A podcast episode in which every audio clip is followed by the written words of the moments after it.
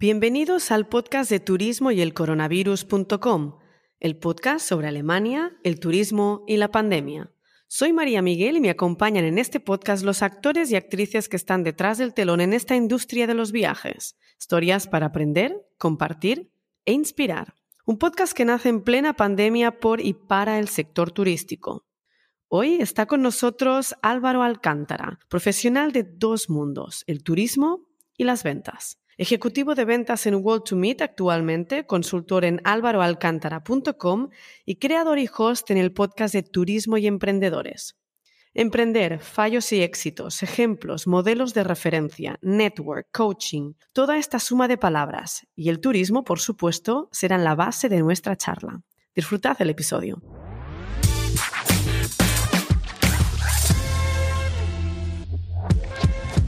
Buenas tardes Álvaro, bienvenido al podcast de Turismo y el Coronavirus. Es un placer tenerte aquí con nosotros. Pues el placer es mío, María. De verdad que es un honor estar contigo y con, y con todos tus oyentes. Eres un profesional al que seducen el turismo y las ventas. Te defines como un autónomo de toda la vida, mm. que hace 40 cosas, un multidisciplinar y me tuve que reír mucho cuando, cuando leí tu descripción en LinkedIn, cuando te descubrí. Quizás le puedes decir tú a la audiencia que decían tus profesores.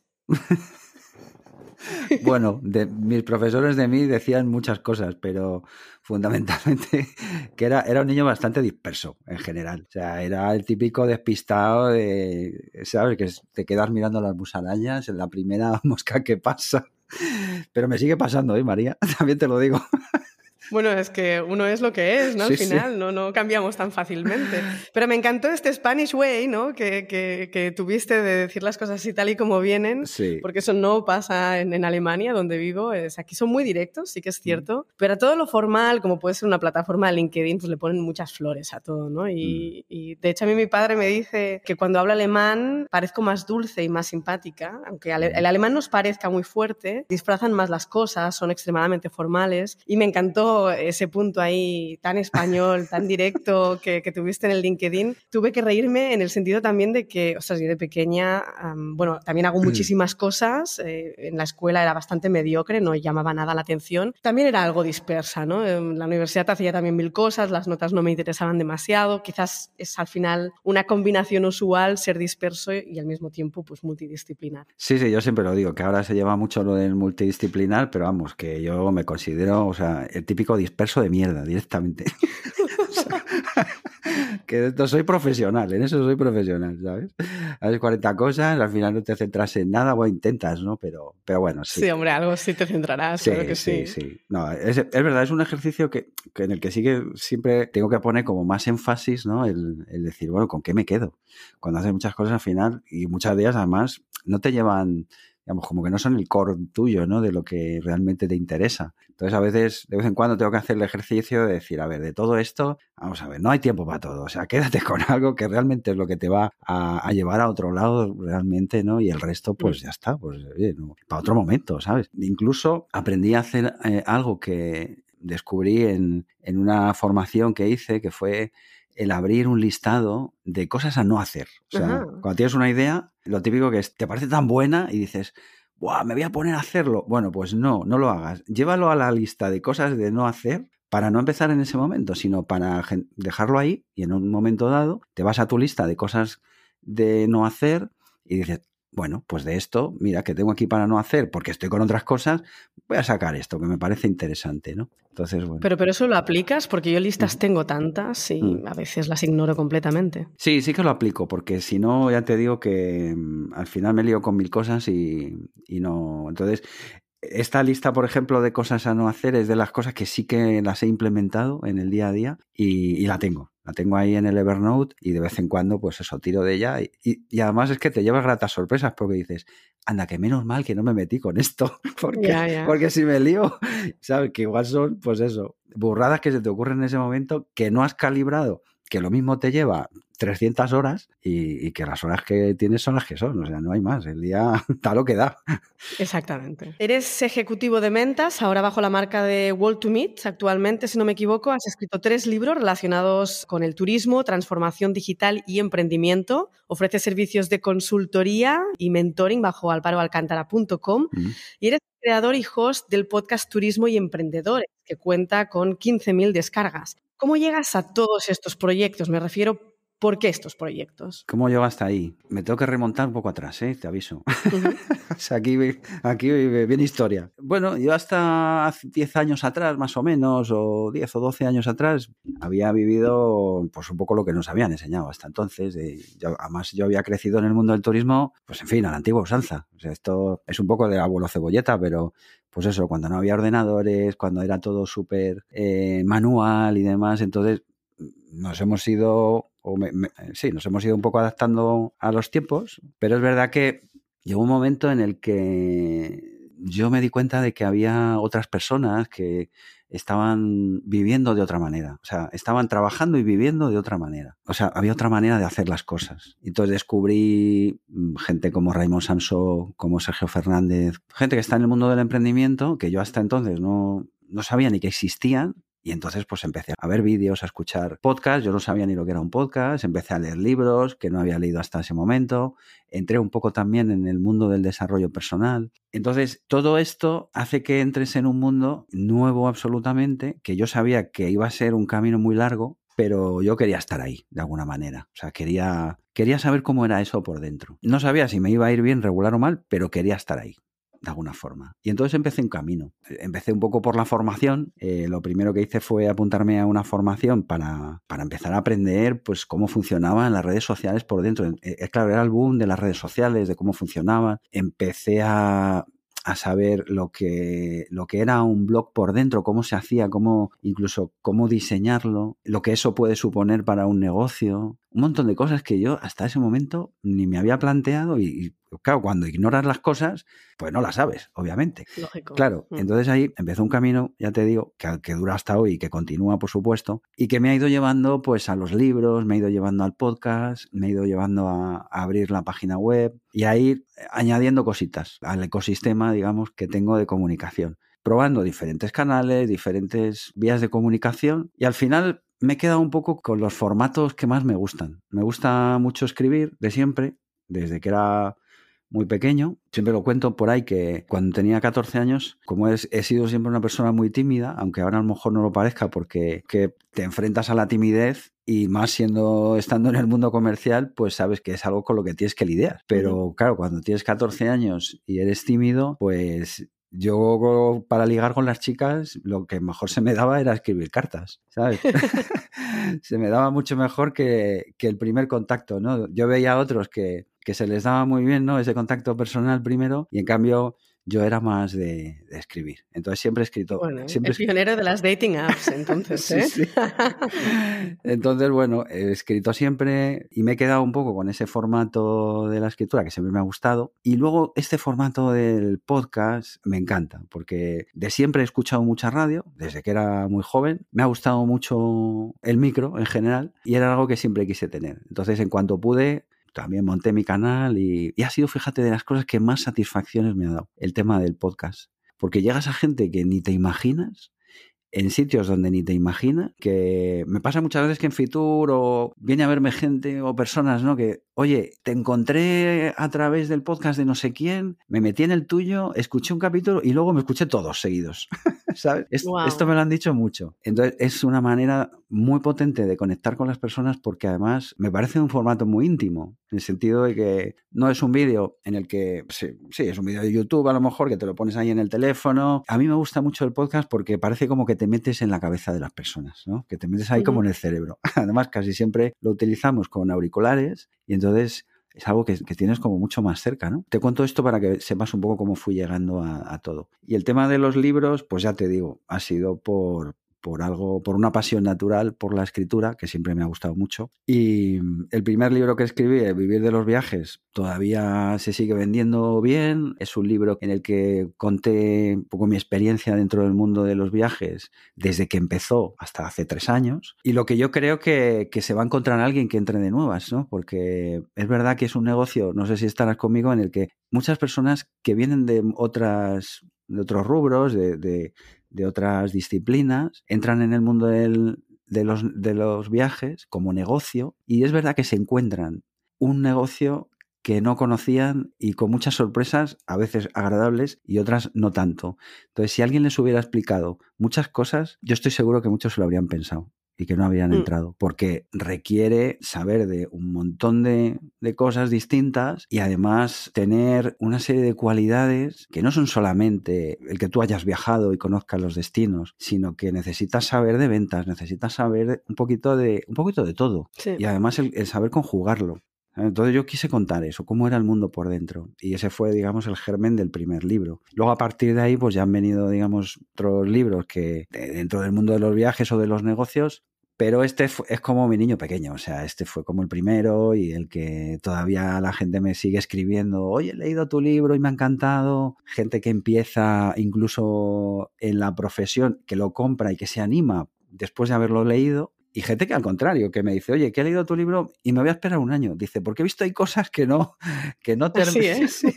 Dice que me han asustado un poco y demás. Entonces, yo me alegro de que le haya servido a uno o a cien para hacerse, digamos, una idea clara de dónde estamos, que al final era el objetivo. En, tu portal, en álvaroalcántara.com, hablas de ventas, de cómo atraer clientes, de claves para montar un sistema de ventas que funcione.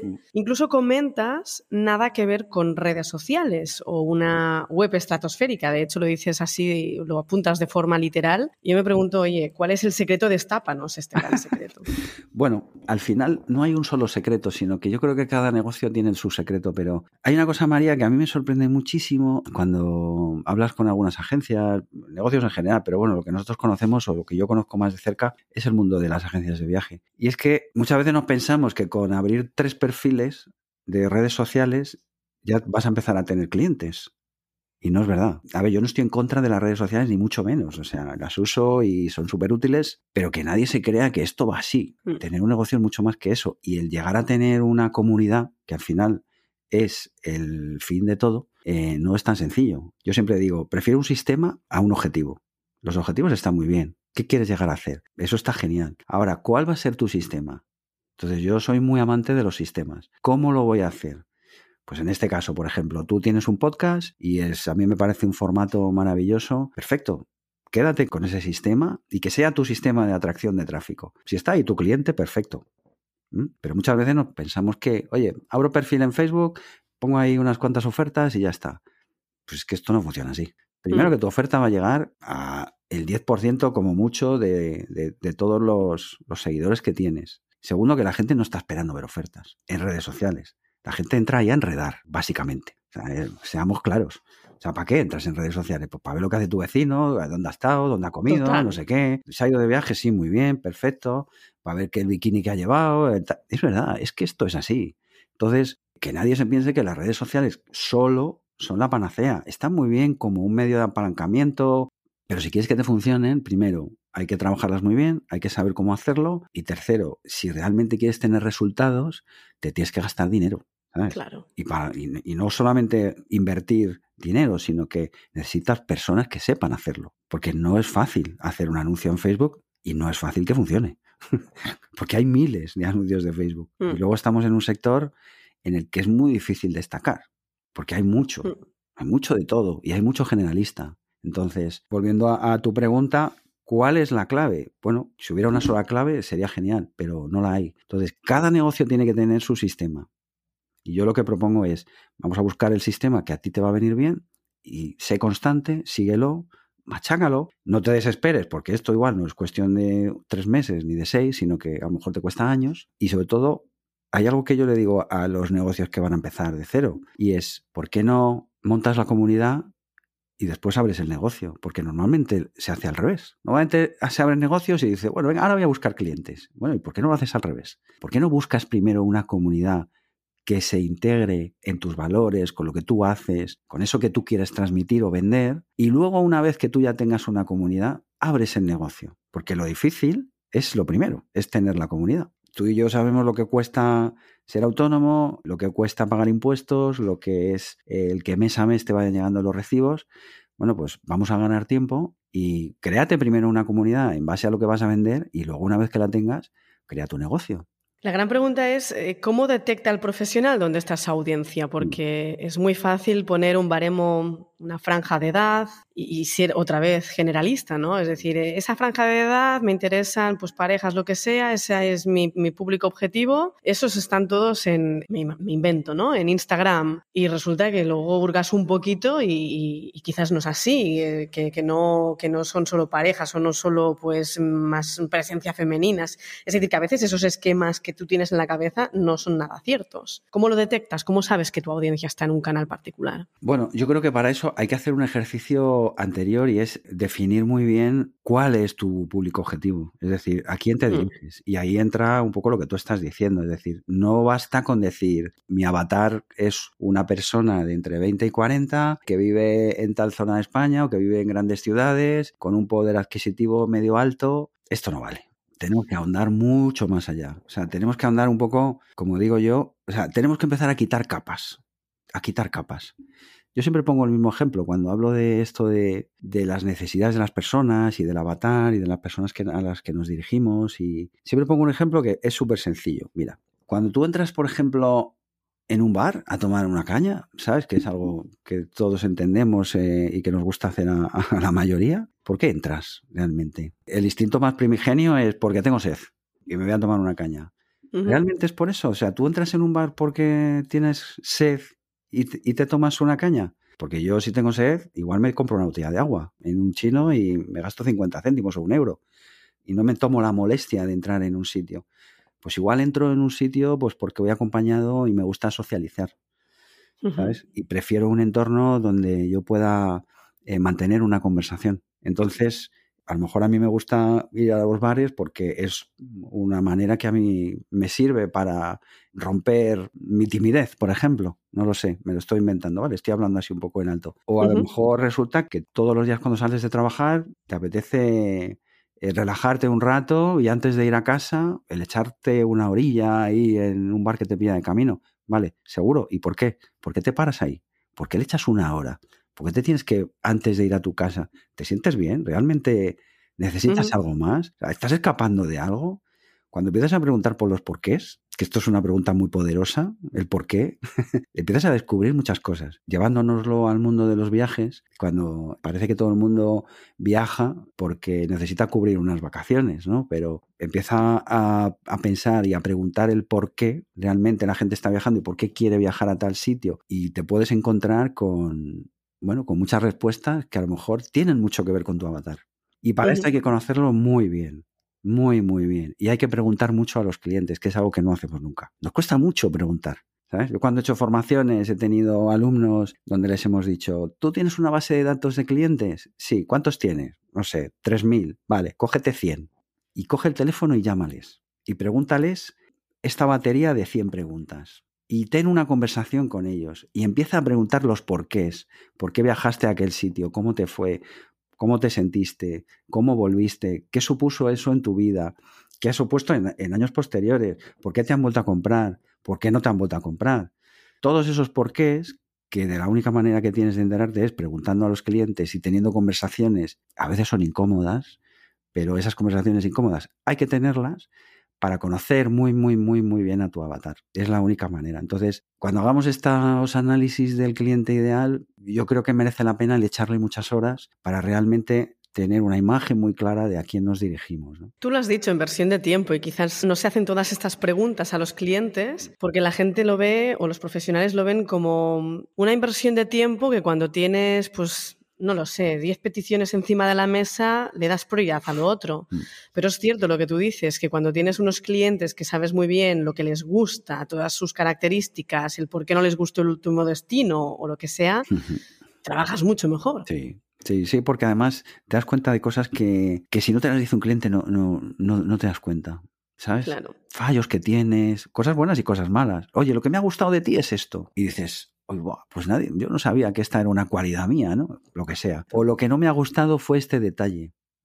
Pero ya te digo que eso solamente lo, lo, vamos a descubrir cuando tengamos una conversación larga y tengamos, empecemos a tener confianza. Entonces, oye, tú llama con la excusa de saber un poquito más acerca del cliente, pero trata de ahondar, o sea, trata de buscar una conversación más íntima donde la gente empiece a soltarse, donde te empiecen a hablar, porque ahí es donde van a empezar a surgir los verdaderos porqués, las verdaderas necesidades, ¿sabes? Y cuando alguien te diga, pues mira, yo necesito las vacaciones porque estoy hasta las narices de los niños, entonces cojo hoteles que tienen parques acuáticos porque así tengo un rato para estar con mi marido o con mi mujer y entonces en ese rato los dejo en el miniclub y entonces nosotros ya no vamos a tomar una caña, no sé, miles de cosas que tú tienes una idea de por qué la gente te las pide, pero hasta que no te dicen las necesidades reales y por qué lo hacen, tú no lo sabes. Y esto es básico. Exacto.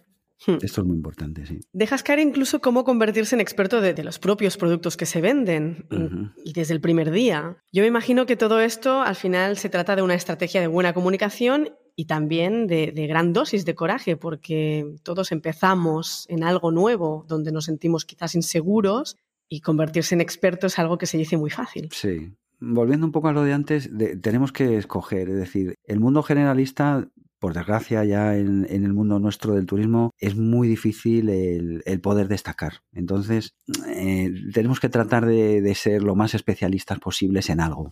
Da igual lo que sea. Vosotros lo sabéis muy bien porque en eso pues, habéis destacado y tenéis una especialización muy concreta, pero es verdad que en general, hablo en general, nuestro sector tiene todavía mucho de generalista. Y esto es un defecto porque los negocios en general están dejando de ser generalistas. Es decir, están quedando los grandes grupos generalistas, que además se están uniendo, los estamos viendo, que está habiendo alianzas muy grandes porque ni siquiera pueden competir entre ellos. Entonces, mm. oye, vamos a juntarnos porque al final estamos compitiendo tú y yo por lo mismo, por el mismo producto y, lo único que estamos haciendo es hacer descuentos y bajar el margen. ¿Qué pasa si nos unimos, si nos juntamos? Entonces, están quedando como grandes players, o sea, grandes jugadores dentro del sector y luego Claro, los, negocios que son pequeñas y medianas empresas necesitan especializarse, pero por una razón muy sencilla, porque no puedes llegar a todo el mundo. Entonces, la forma más fácil, más sencilla de llegar a un cliente es siendo especialista en algo. Es más sencillo el segmentar, es más sencillo el hacer una campaña y que llegue a un grupo más reducido de personas. Eh, es más sencillo el enganchar con alguien cuando tú lo tienes bien definido y le das exactamente lo que quiere. Digamos que empatizas mucho, mucho mejor si cuando te especializas, porque además el cliente lo nota. Este sabe de lo que habla, este sabe muy bien de lo que está hablando. Y la gente confía más en ti, claro. Mientras que si tratamos de abarcarlo todo, pues como digo yo, al final pues no abarcamos nada, ¿no? Hay que lograr ser experto en algo, aunque como tú bien dices, eh, tenemos que empezar desde cero. Pero ahí es donde hay que echarle horas, horas de formación, horas de, oye, de viajes, de, saber de los sitios, de hablar con, hoteles, de conocer los sitios, es decir, de, tener un conocimiento exhaustivo del producto, aunque luego lo extendamos y abramos el abanico y vendamos otras cosas y que, no tampoco nos negamos a, a nada, pero que tengamos ahí, que el corazón de nuestro negocio esté muy claro.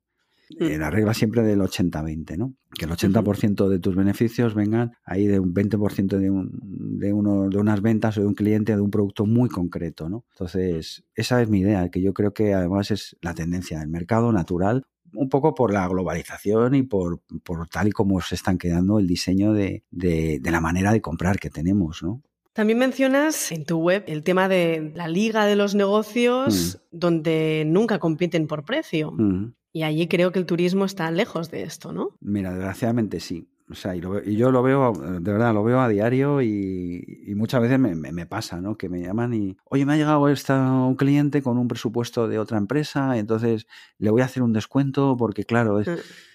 ¿Y por qué le vas a hacer un descuento? ¿Qué le puedes ofrecer a ese cliente de distinto, de diferente, que te diferencie del otro? Esto quizá venga un poco de, de la manera que teníamos antes de trabajar. No te digo que no, pero esto tiene que cambiar radicalmente y, hay que ser capaces de buscar esos valores añadidos que le podamos ofrecer a los clientes que nos diferencien, que nos hagan destacar. ¿Sabes? Que seamos distintos. Hablábamos antes eso, de crear comunidades, de, oye, de tener un podcast, de... Se pueden hacer muchas cosas que en, en la que creemos como una tribu donde las personas que estén dentro de esa comunidad se sientan especiales, se sientan que realmente pertenecen a un grupo de personas que realmente tienen intereses comunes. Y no les va a hacer falta buscarlo por otro sitio porque lo tienen ahí. Cuando encuentras ese, ese grupo de personas o esa empresa o ese, ese lo que sea donde realmente te están dando lo que tú buscas, ya dejas de buscar. Oye, he encontrado lo que necesito. Y eso te va a dejar de, hacer competir por precio en el momento en el que el cliente se sienta identificado. Esa es la, manera de dejar de, de competir por precio. Pero para eso hay que ser diferente hay que ser mm. distinto. Y muchas veces dicen, pues es que ya está todo inventado. Pues es que no, no está todo inventado. Y es que todos los días vemos... Es una, frase que, no, no, no, sirve de nada. No, no, no, no está todo inventado. Y cada día ves gente nueva. Y mira, te pongo un ejemplo que se me acaba de venir a la cabeza. Me vino a visitar un, chaval a, Fitur, un compañero de una agencia de Galicia. Y este chico tiene una agencia de viajes especializada en viajes de kitesurf. ¿Sabes? Estas, el kitesurf, ¿vale? Este chico me decía, mm, no tengo competencia. Dice, esto yo solo. Dice, somos dos agencias que nos dedicamos a esto. En España, dice, hay alguna más fuera. Dice, pero no tengo competencia en esto. ¿Y es un mercado pequeño? ¿Tú te crees que es un mercado pequeño y que son cuatro gatos los que hacen kitesurf? Pues que no, son miles de personas las que hacen kitesurf en España y cuando vas a las playas, y yo tengo una casa en Alicante y lo veo, hay, un mogollón de gente que va allí con, con su equipo, que encima son equipos enormes, y es una pasión lo que tienen impresionante. Entonces, cuando hay una persona que, joder, como este chico, que resulta que organiza viajes para viajar, a, no sé qué decirte, a, Sudáfrica, a no sé qué playa, donde tienen unas, por, no sé, la, diversidad del clima, el kitesurf, allí se practica súper bien, pues ¿en quién mm. vas a confiar? Te pones a buscar y encuentras a dos que hacen esto, pues ya está, aquí me quedo, o sea, es que no voy a buscar más. O sea, hay nichos de negocio, oportunidades de abrir nuevos caminos y demás. Lo que pasa es que hay que dedicarle tiempo.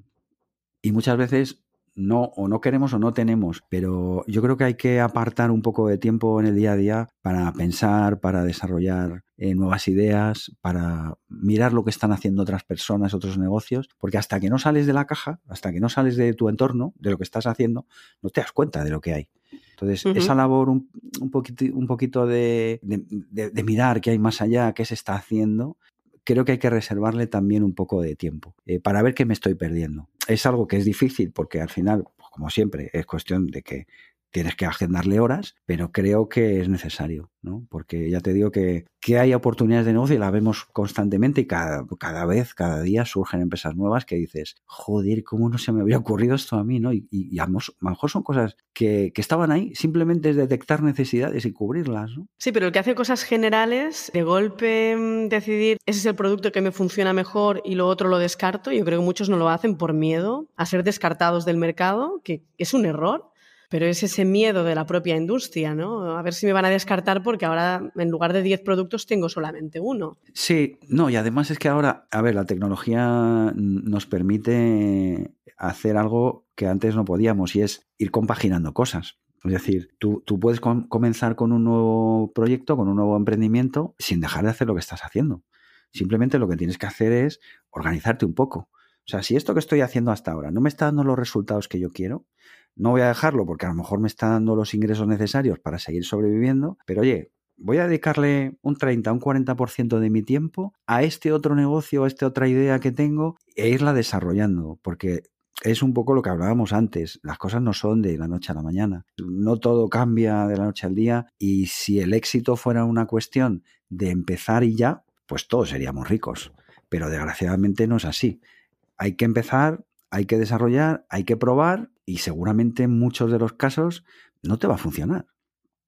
Seguramente no te vaya a funcionar. Pero es que mm, hasta que no pruebas, no lo sabes. Entonces, es verdad que hay miedo a cambiar porque es un sector que siempre ha sido pues muy estático, es verdad que es muy difícil el convencer a, las personas de que tienen que realizar ciertos, ciertos cambios, pero es que no te va a quedar otra. O sea, o cambias o te cambian, ¿no? Como, como, como dicen por ahí. Bueno, es una cuestión nada más de selección natural.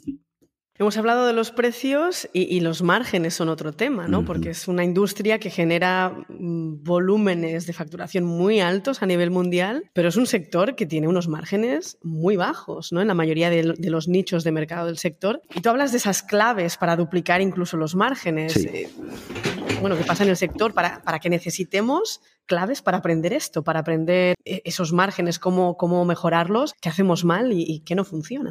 Bueno, viene todo un poco relacionado con lo que hemos hablado hasta mm. ahora, es decir, hay que dejar de ser generalistas porque todos los que están en ese margen generalista y que están vendiendo lo mismo se mueven en un margen muy pequeñito. Pero ya no solamente que estén ganando poco, sino que el, el margen que tú tienes de actuación también es muy pequeño. Entonces, cuando sales de ese marco y te vuelves especialista, te vuelves experto en lo que sea, yo siempre digo que es bueno el especializarse no solamente en productos, sino también en personas. Es decir, que tu producto esté adaptado a cierto avatar, como el que hablábamos antes, ¿no? ¿A quién va dirigido? O sea, especialízate tanto en producto como en tipos de personas y esa especialización va, a valer el doble, digamos. Entonces, cuando seamos capaces de encontrar un nicho de negocio, una manera de hacer las cosas, un producto distinto, que yo no digo que no tengas competencia, que la vas a tener, porque va a estar ahí siempre. Y que es buena. Y que es buena, que esté, pero que no te tengas que pegar con 40.000. Entonces vas a poder subir los márgenes. Cuando empieces a hacer las cosas distintas, diferentes, y el cliente no tenga la posibilidad de compararte con otros 700, pues entonces las cosas cambiarán. Y es difícil, o sea, e-, ese cambio de mentalidad es complicado, es difícil darlo, ese paso, pero cuando empiezas a hacer cosas diferentes, distintas, a destacar, a especializarte, y sobre todo hay una cosa muy importante, María, que yo veo en este sector que falta mucho, que te lo empieces a creer. No, no nos lo creemos. Tenemos un hmm. complejo de inferioridad impresionante. Total. Hablo de España, ¿eh? yo que es lo que conozco, no sé, tú que estás en otros sitios sabrás cómo son allí las cosas, pero aquí en España hay un complejo de inferioridad impresionante, nos da miedo. Muchas veces le dices a mm. la gente, yo muchas veces que le digo a, pues a muchas agencias y tal, oye, ofrécele este producto y me dice, ya, pues que esto es mucho más caro, pero ofrécelo, que no pasa nada. Ese es el problema, ¿sabes? Claro. Que no. Oye, que lo peor que te puedo decir es que no lo quiere. Pero este producto premium, que no sé qué, que no lo tiene nadie, o que seguro que la competencia no se lo está ofreciendo, pero es algo exclusivo, diferente y tal, puf, me da miedo, porque a ver si me va a decir, vamos a ver, que no ya lo tienes, que la venta no la tienes, o sea, lo que estás buscando es la venta, entonces que a veces la gente no, no entendemos que hay público para todo. Sí. Hay público para todo y hay productos que encajan perfectamente a todo tipo de público. Es decir, no todo es masivo, no todo es low cost. Hay muchísimos productos y, bueno, y al final se repite todo, ¿no? Es cuál es mi público y dentro de mi público, pues quizás tengo diferentes características o rasgos para cada uno, pero bueno, no hay que descartar un producto por precio. Eso, bueno, me parece horrible.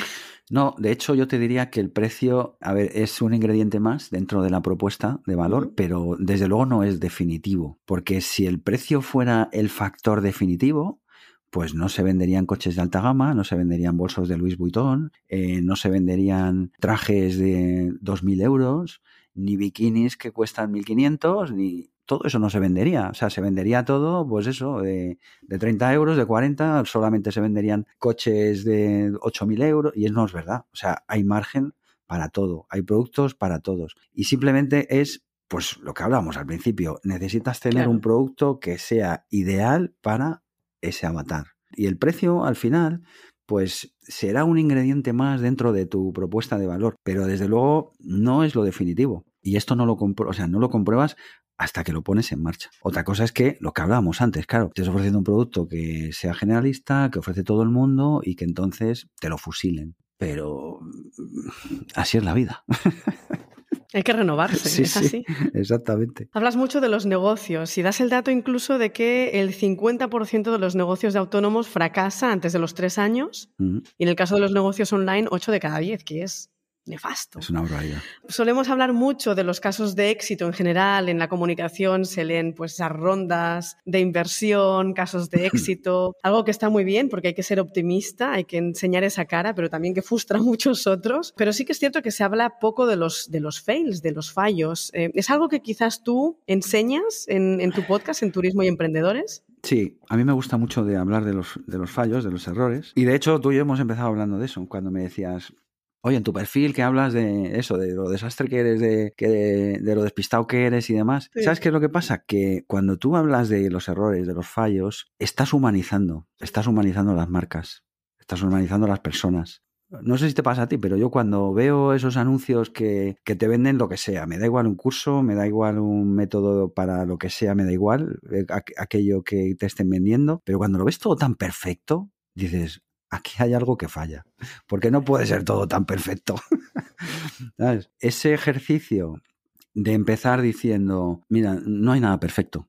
Y esto que te vas a, que te vas a encontrar, pues eh, incluso adelantarte al cliente y es decir, este producto, lo primero, de lo primero que te voy a hablar es de las carencias, para que sepas a lo que te enfrentas. Eso lo que hace es dejarle al cliente una tranquilidad impresionante. Ah, díselo, o sea, no pasa nada. O sea, si tú no das soporte 24 horas, digo, pues no doy soporte, pero te doy el teléfono del receptivo por ejemplo, ¿sabes? O esto, este viaje, pues eh, es, es, en hoteles de tres estrellas. Que sepas que los hoteles son muy sencillos pero que por contra pues se comen muy bien, por ejemplo. Pero no le vendas a la gente motos que no son porque lo único que vas a tener son problemas, reclamaciones y demás. Entonces, tanto para hablar de nuestro producto, de nuestro negocio y para enseñar a otros lo que se van a encontrar, también lo mejor, a mí me gusta mucho eso, hablar de los errores, porque el que tiene éxito de primeras o muy rápido ese es un caso entre un millón. Ese es un caso entre un millón. Lo normal es darte 20 hostias antes. Es verdad. Eso es lo lógico y lo normal. Y todos nos las seguimos dando y a mí me pasa y yo acabo de cerrar una empresa con la que nos ha ido muy bien y hemos tenido que cerrar por mil historias, da igual, lo que sea. Pero es que es lo normal. Lo raro es acertar a la primera, dar un pelotazo y demás. Eso es lo raro. Lo normal, pues eso, mm. es probar, es cambiar, es pivotar, es, es ir cambiando, es ir modificando. Bueno, pues como es la vida. O sea, no estamos vendiendo nada raro, ¿no? Está claro, está claro. Oye, cuéntame, ¿cuándo surge tu podcast mm. y cuáles son tus aprendizajes allí? Bueno, el podcast surge a raíz de que yo empiezo a escuchar mucho podcast de, gente a la mm. que admiro. Ya te digo, pues te he hablado antes de Sergio Fernández, por ejemplo, como me gusta mucho lo que hacían. Pero a raíz de eso te enganchas. Yo me engancho mucho con el podcast y empiezo a escuchar podcast de todo tipo, ¿sabes? De, cualquier disciplina de, las de la que quiero aprender, empiezo a seguir. Empiezo a seguir personas especializadas en ese, en ese rubro y entonces me pico con el tema del podcast y digo, oye, ¿y si yo hiciera algo de esto? Que, ¿cómo, ¿Cómo lo haría? La única manera de saberlo es empezar. y joder, te das cuenta de que es tan fácil el empezar y el hacerlo, que cualquiera puede hacerlo, que no hace falta tener, bueno, lo hemos hablado tú y yo antes de empezar, que no hace falta tener grandes conocimientos. Ahora las, las plataformas te permiten hacer podcast de manera gratis, de que si quieres invertir además algo en hacer algo chulo, tampoco hay que invertir mucho, o sea, comprar un buen micro pues son 130 euros y ya te dura media vida. Y ya te digo que empecé por eso y me ha traído muchísimas, muchísimas satisfacciones, no solamente por eh, las opciones de negocio que he podido que, me han podido llegar, que han sido bastantes, sobre todo por la gente que he conocido. ¿Sabes? Personas como tú que se han puesto en contacto conmigo o yo con ellas y que a través de ellas se crea como una especie de red que te van presentando unos a otros, que vas conociendo de unos a otros. Eso es lo que yo más he valorado.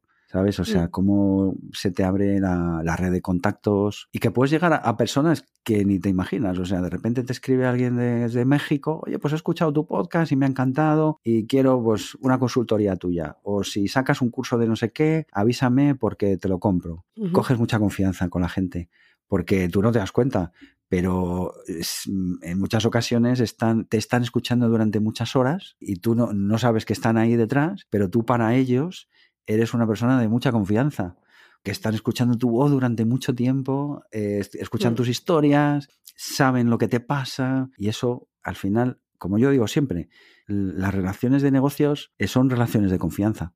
Entonces, hasta que. Claro, entonces, mm. hasta que no rompes esa barrera de la confianza, no vas a, dar el salto a la venta. Cuanto antes la rompas, mejor. Muchas veces no es, no es rápido. Esa, el romper esa barrera no es rápida. Los clientes que más vas a fidelizar son los que más confianza tienen contigo. Pero ya sabemos que la confianza se crea a base de tiempo. Y esta, sí, sí, es picopana. Claro, es picopana. El podcast te permite tener un contenido que queda grabado para siempre, siempre que tú lo quieras mm. mantener, obviamente, que va a estar ahí y que Fíjate, mucho, no sé si te pasa, me imagino que sí. A mí hay muchas veces que me dicen, te acabo de escuchar en el podcast de no sé quién. Y a lo mejor es un podcast que grabaste hace cinco años. Pero ellos lo escuchan como que fuera algo nuevo. ¿Sabes? Te acaban de conocer o te acaban de... Y es algo, fíjate, es un contenido que grabaste hace un montón de tiempo. Ahora, traslada eso mismo a las redes sociales. o sea, pon tú ahora un post a ver dónde está dentro de cinco años. Ya, ya, olvídate. olvídate, claro. Por eso cuando hablábamos antes de, oye, elige un sistema y llévalo. Sí, pues elige un sistema, pero elige un sistema que realmente te vaya a servir, pero que te vaya a servir a, corto plazo, bueno, sí, pero sobre todo a medio y largo plazo. Mm, que al final son las cosas que funcionan bien, ¿no? Las que, en las que tú eh, perseveras y que cuando ya llevas unos años ahí, como tú dices, pico pala y te empiezan realmente esa bola ya, digamos, a echado a andar, ¿eh?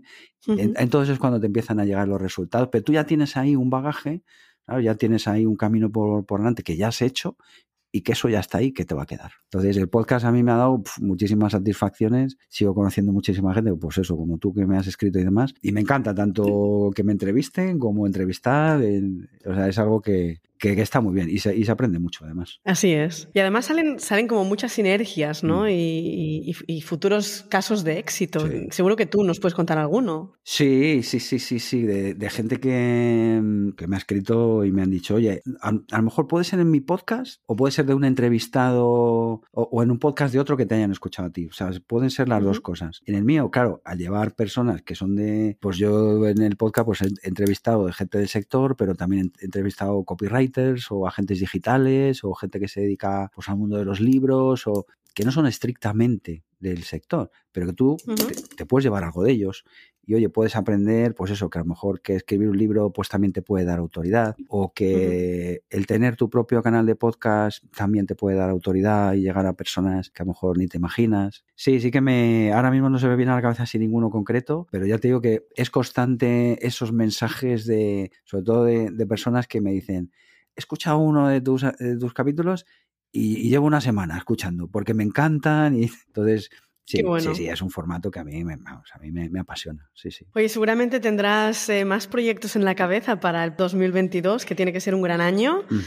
Siendo multidisciplinar, cuéntanos, ¿qué está en tu cabeza para este año? Pues mira, este año empecé el año ya dejando de ser autónomo porque esta empresa para la que trabajo, Well to Meet, ha decidido que, bueno, pues que trabaje para ellos en plantilla, digamos. Entonces, hasta la llegada de la pandemia, yo trabajaba diversas marcas comerciales, o sea, digamos que tenía varias representaciones, pero cuando empezó todo el rollo este, claro, se cayó todo, las empresas decidieron recortar gastos y demás, y me quedé solo con una marca. Bueno, al tener un solo gran cliente, pues bueno, pues al final digamos que llegué a un acuerdo con ellos y los que éramos autónomos pues hemos pasado a ser plantilla. Entonces, ahora digamos que los principales ingresos van a, venir por ahí. Pero hay cosas que no quiero abandonar porque mm, porque me gustan y, quiero mantenerlas. Una de ellas es el podcast, que eso por supuesto va a seguir. Otra de las cosas que quiero hacer es darle una revisada al primer libro y añadirle un capítulo que sea todo lo referente al tema del COVID, de todo lo que ha supuesto, o sea, de lo que fue, de lo que ha supuesto para el sector, la pandemia y todo lo que ha venido detrás, ¿sabes? Que ha sido. Un capítulo se va a quedar corto, ¿no?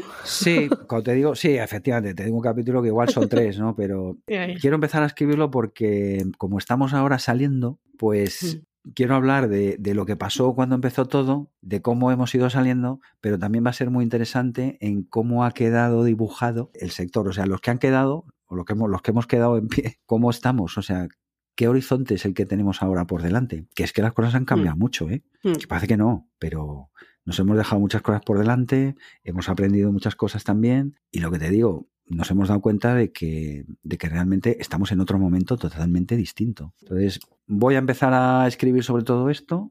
Yo ya, ya tengo por ahí empezado a hacer recopilación de información y se lo quiero añadir al libro. Eso es otro de los proyectos que tengo para este año. Continuaré con añadiendo cositas al blog y algo de lo que no habíamos hablado y es la newsletter, que tengo una comunidad de casi mil suscriptores dentro del blog, que suelo escribir bastante, soy de los que escribe dos, tres, cuatro newsletters a la semana, a veces una o a veces igual estoy una semana sin escribir, pero suelo ser bastante pesado y eso lo sigo manteniendo porque es un contacto muy directo con la gente. El formato de email, lejos de ser invasivo, a mí me parece de las estrategias más potentes que hay y que no se están aprovechando en absoluto, sobre todo en el sector de las agencias donde cuentan con unas bases de datos impresionantes y que no se, mm. no se aprovechan para nada.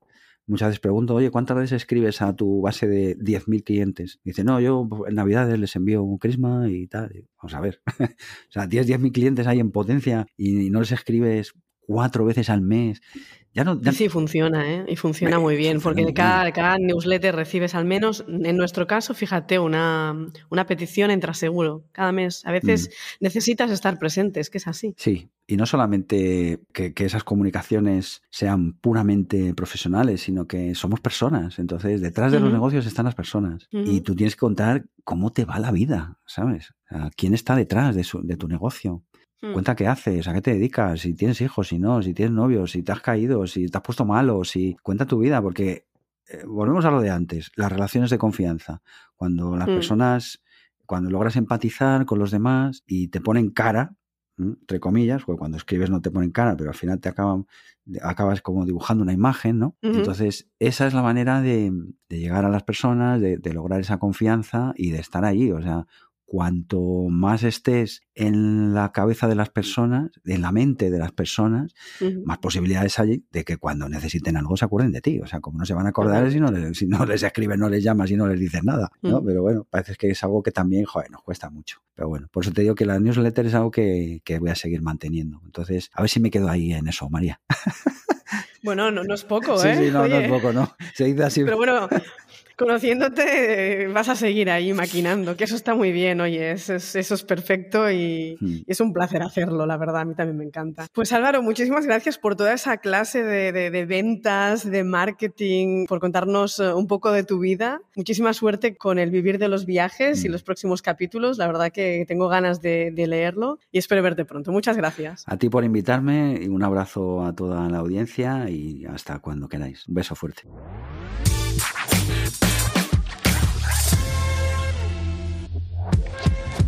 Espero que os haya gustado el episodio con Álvaro, una charla en la que ha conseguido pegarnos toda esta curiosidad por el turismo, las ventas y el emprendimiento. Tras la conversación me pregunto si muchos priorizamos sistemas ante objetivos, y aunque cueste hablar de fallos, estos desde luego nos hacen más humanos y reales. Un episodio que sin duda nos puede hacer preguntar muchísimos porqués. En el próximo episodio nos acompañará Natalia Bayona, la directora de Innovación, Educación e Inversiones de la Organización Mundial de Turismo. Los temas son claros. Hasta entonces.